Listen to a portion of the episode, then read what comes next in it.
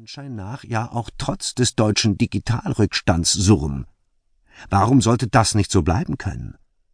Braucht die Welt trotz aller digitalen Plattformen nicht immer weiter physische Güter? Und warum sollten wir sie nicht produzieren?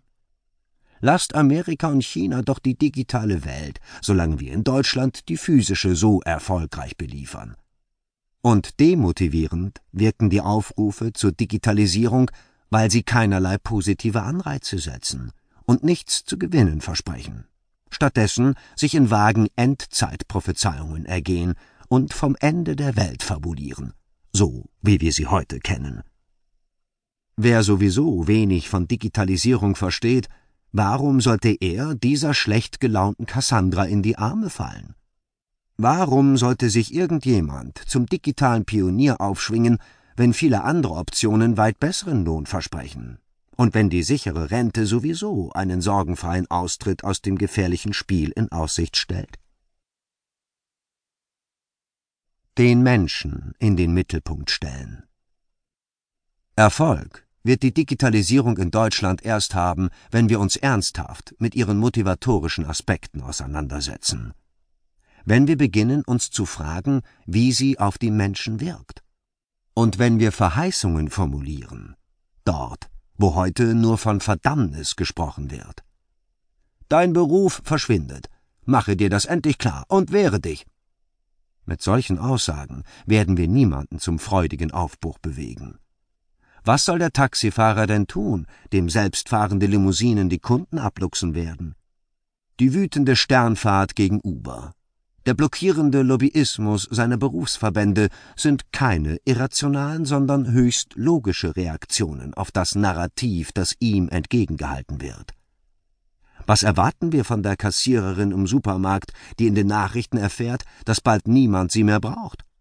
Und dem Bandarbeiter in der Autofabrik, der allerorten hört, dass Elektroautos weit weniger Komponenten benötigen und somit mit einem Bruchteil des Personals zu montieren sind. Dass sie kreative Mitarbeiter der Projektgruppe Digitalisierung werden und die Axt munter in ihre Lebensgrundlage schlagen? Viel vernünftiger ist es für sie, das Erreichte zu verteidigen. Gewerkschaften mit der Wahrnehmung ihrer Rechte zu beauftragen, Rationalisierungsschutzvereinbarungen zu verhandeln und die Gunst des Personalmangels dafür zu nutzen, der Kapitalseite ihres Unternehmens Garantien für möglichst viele Jahre abzuhandeln, was nichts anderes bedeutet, als der Digitalisierung, sprich der Wegdigitalisierung ihres Arbeitsplatzes, möglichst viele Brocken in den Weg zu legen. Den Menschen in den Mittelpunkt zu stellen, was sich ja immer leichter sagt als tut, bedeutet nichts anderes, als die Bedürfnisse der Menschen zu beachten und zu erfüllen. Anerkennung, Sicherheit und Geborgenheit zu spenden, statt zu entziehen. Jedes Unternehmen, das sich digital transformieren möchte, muss eine Antwort auf folgende Frage finden. Wie kann Digitalisierung dazu beitragen, die Anerkennung seiner Mitarbeiter zu steigern, ihre Sicherheit zu erhöhen und ein Gefühl der Geborgenheit zu vermitteln, wo überall vom Gegenteil die Rede ist. Das Faszinierende an der Digitalisierung ist der Überschwang an Möglichkeiten, der in ihr steckt. Digitalisierung revolutioniert die Welt gerade deshalb, weil sie das Unmögliche möglich macht. Drehen wir das Spiel also eine Umdrehung weiter und fragen nicht mehr nur, wie können wir mit digitaler Technik noch besser rationalisieren, sondern fragen wir, wie können wir die Menschen mit Digitalisierung noch glücklicher machen? Dabei werden wir feststellen, dass vermeintliche Widersprüche verschwinden und dass das im Industriezeitalter noch Unvereinbare im Digitalzeitalter plötzlich miteinander zu verschmelzen beginnt.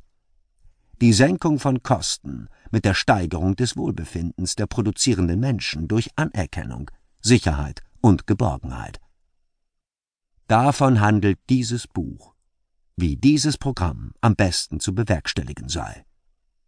Deutschland kann ein Vorbild der digitalen Transformation werden, wenn wir der Welt als Erste zeigen, wie die digitale Revolution ihre Kinder hütet und ernährt, anstatt sie einfach nur zu fressen.